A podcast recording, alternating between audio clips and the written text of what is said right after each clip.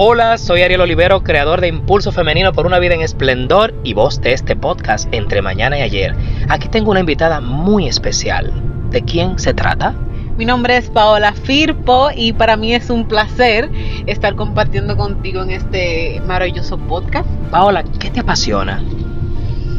A mí, a mí, a mí realmente lo, lo que me apasiona es vivir el momento, vivir, eh, eh, saber cuáles son mis sentimientos, eh, lo que eh, a mí me, me, me, apasiona emprender, me apasiona crear, me apasiona innovar, hacer cosas, vivir en constante movimiento y saber que puedo ser capaz de desarrollar eso que, que, que me apasiona. Paola, y si alguien te dice, mira, mira, todo eso que tú quieres, que te gusta y te apasiona, déjalo a un lado, quiero que sigas este listado, mira, eso es lo que debes hacer.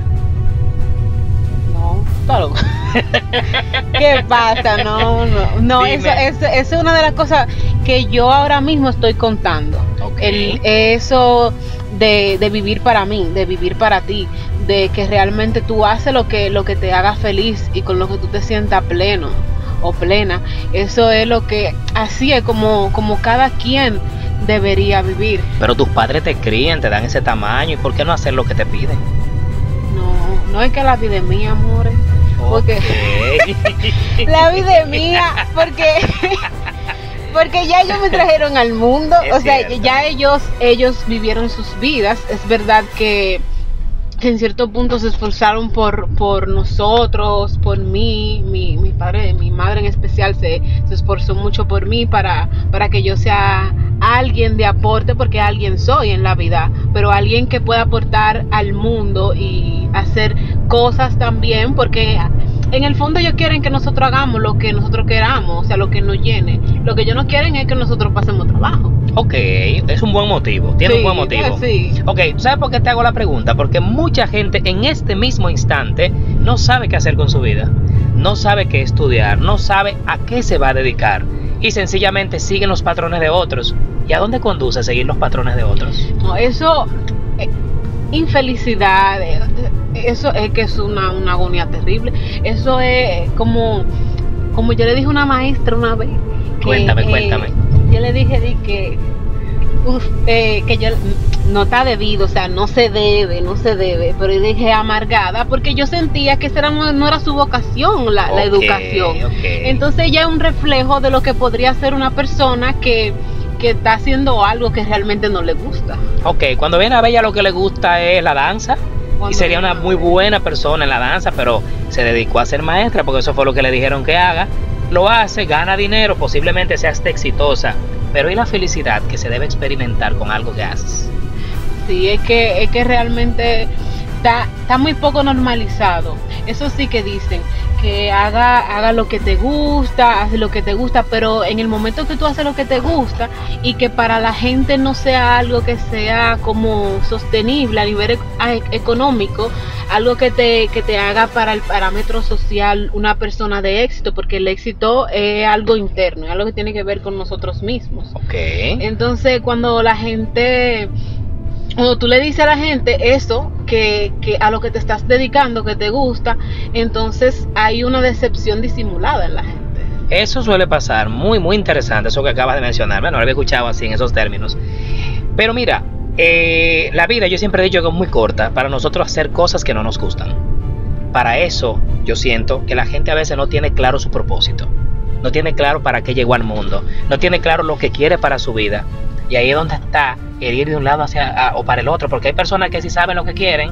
Y como tú no estás mostrando el debido eh, eh, enfoque, ¿qué va a pasar? Que te van a dar instrucciones. Eso que te dije del papel no lo hacen así. Pero la gente te sugiere cosas muchas veces. Sí, pero tú, tú eres buena, te ven hablando mucho y dicen que eres buena pa- para ser abogada. Te ven un día eh, enseñándole algo a alguien y dicen que va a ser buena maestra. O sea, con lo que ellos ven, se imaginan lo que tú puedes ser. Pero eso es algo que ya tú tienes dentro. Algo que viene contigo, que viene de fábrica. Esa pasión, eso que te enfoca en lo que realmente te hace feliz. ¿Qué se siente vivir desde aquello que nos hace realmente feliz? Bueno, yo ahora mismo estoy en un proceso de descubrimiento, de descubrir qué es lo que realmente me hace feliz, eh, a largo plazo, porque te puedo decir que a corto plazo sí he podido crear cosas que me hacen feliz, que me crean muchísima ilusión y que con las que me siento plena. Pero estoy en descubrimiento de saber qué es lo que a largo plazo me hace feliz. En el fondo, en el fondo lo sabemos, pero muchas veces no lo queremos aceptar. Y en cuanto a lo que tú dices con que la gente te crea un listado y que cuando te ve inseguro con, con algo, con algún propósito o algo que tú quieras o que creas querer para tu vida, te, te dé como que le, lecciones y todo eso.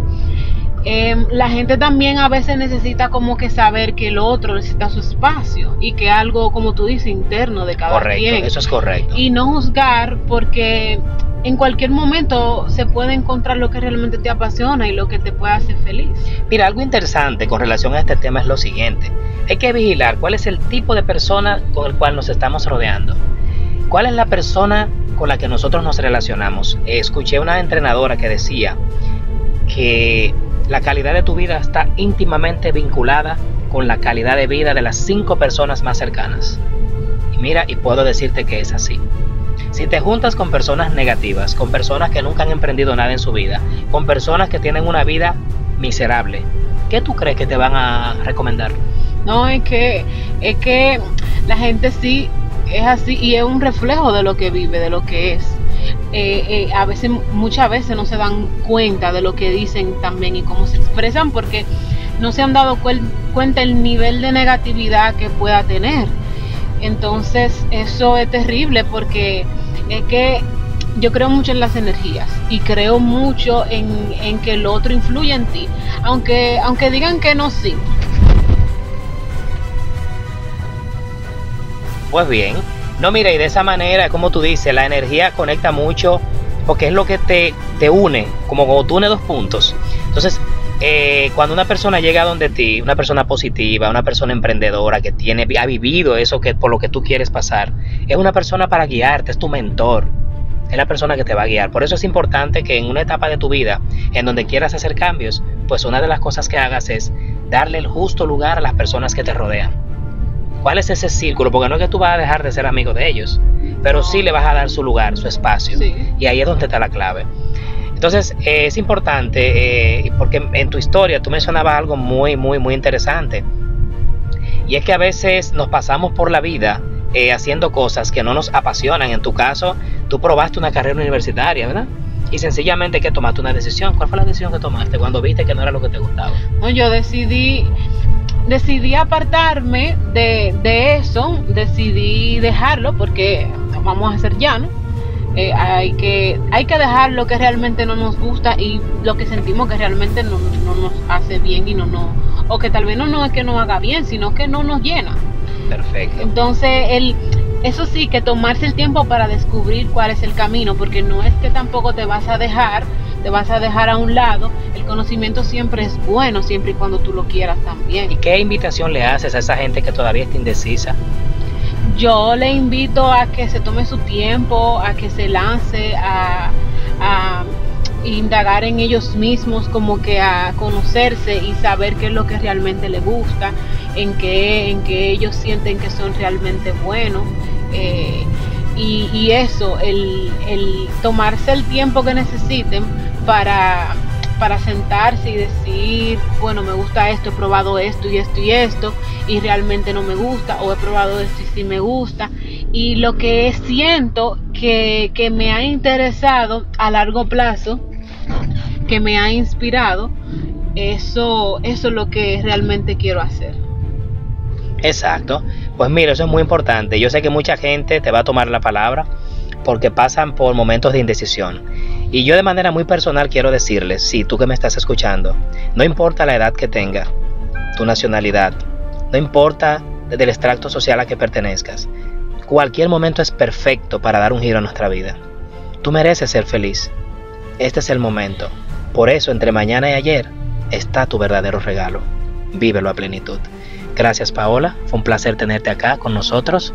Eres mágica y de verdad quiero felicitarte porque eres una mujer impulsora, impulsora que eres un ejemplo perfecto para la mujer de tu generación y queremos que desde ahí ayudemos al mundo a que pueda cambiar su mentalidad y emprender la vida que realmente se merece.